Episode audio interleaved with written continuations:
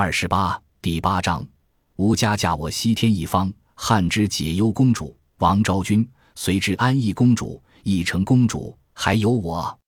哈哈，宇文王妃大笑：“什么强悍大隋，统统都是懦夫。他们的赫赫声名，锦绣江山，便是出卖了我们这些弱女子换来的吗？”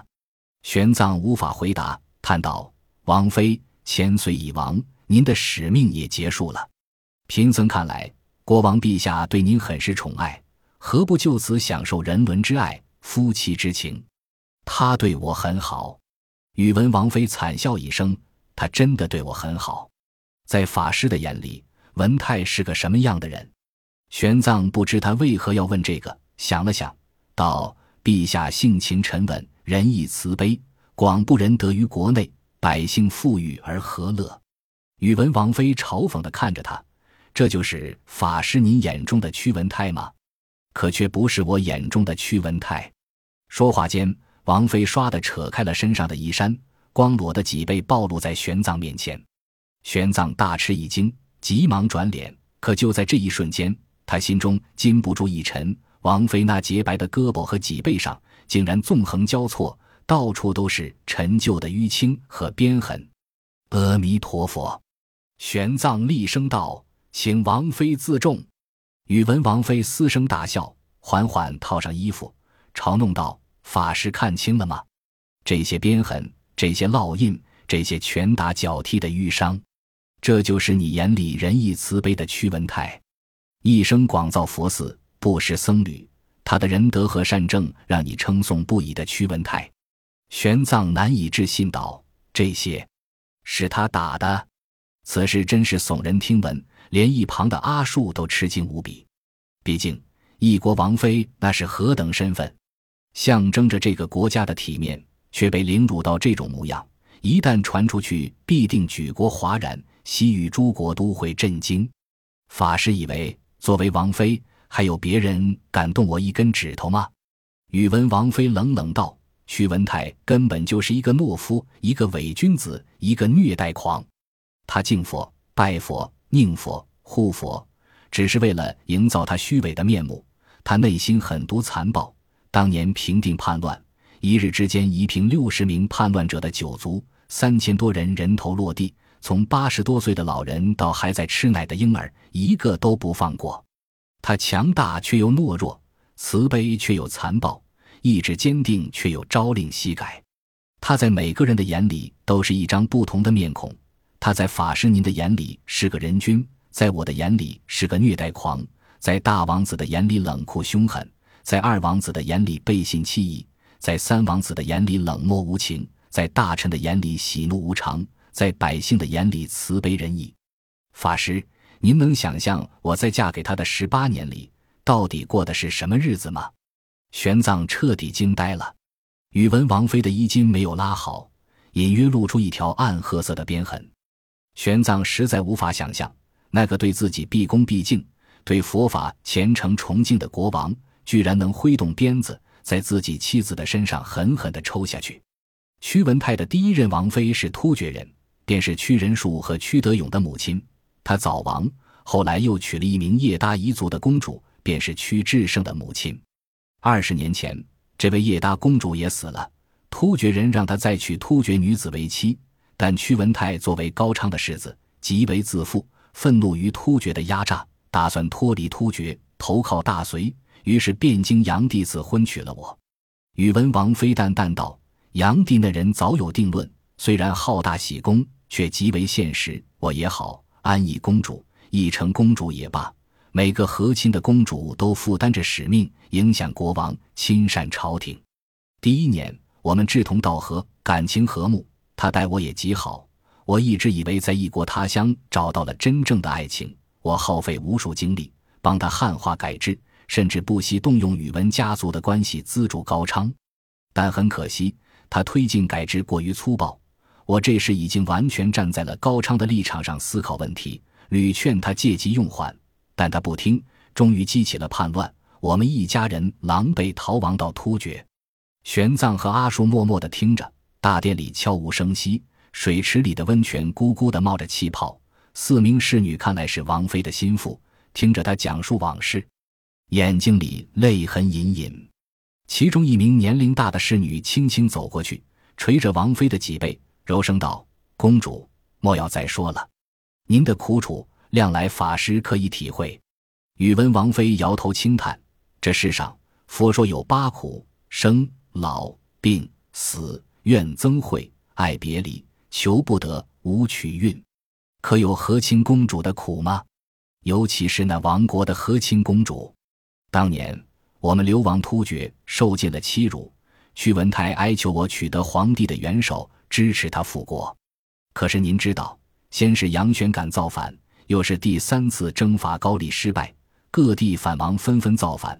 陛下巡行雁门，几乎被突厥人擒拿。他自顾不暇，哪有功夫顾得上一个和亲的公主？随后就是隋末大乱，北方除了长安。几乎都落入叛军手中，连陛下自己都跑到了江都。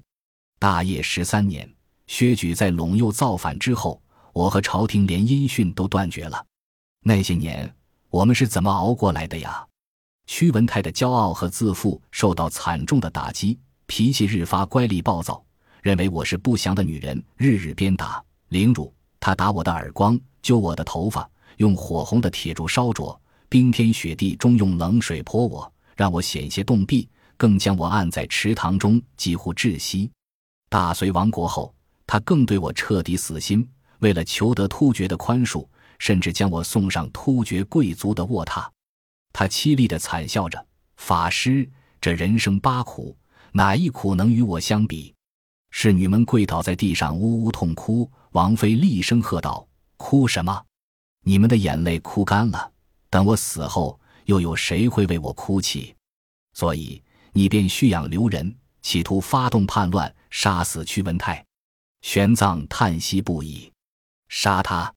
王妃傲然道：“我若要杀他，一杯鸩酒就让他下地狱了。我所为者，只是那无可依靠的家国，皇帝和父亲赋予我的使命。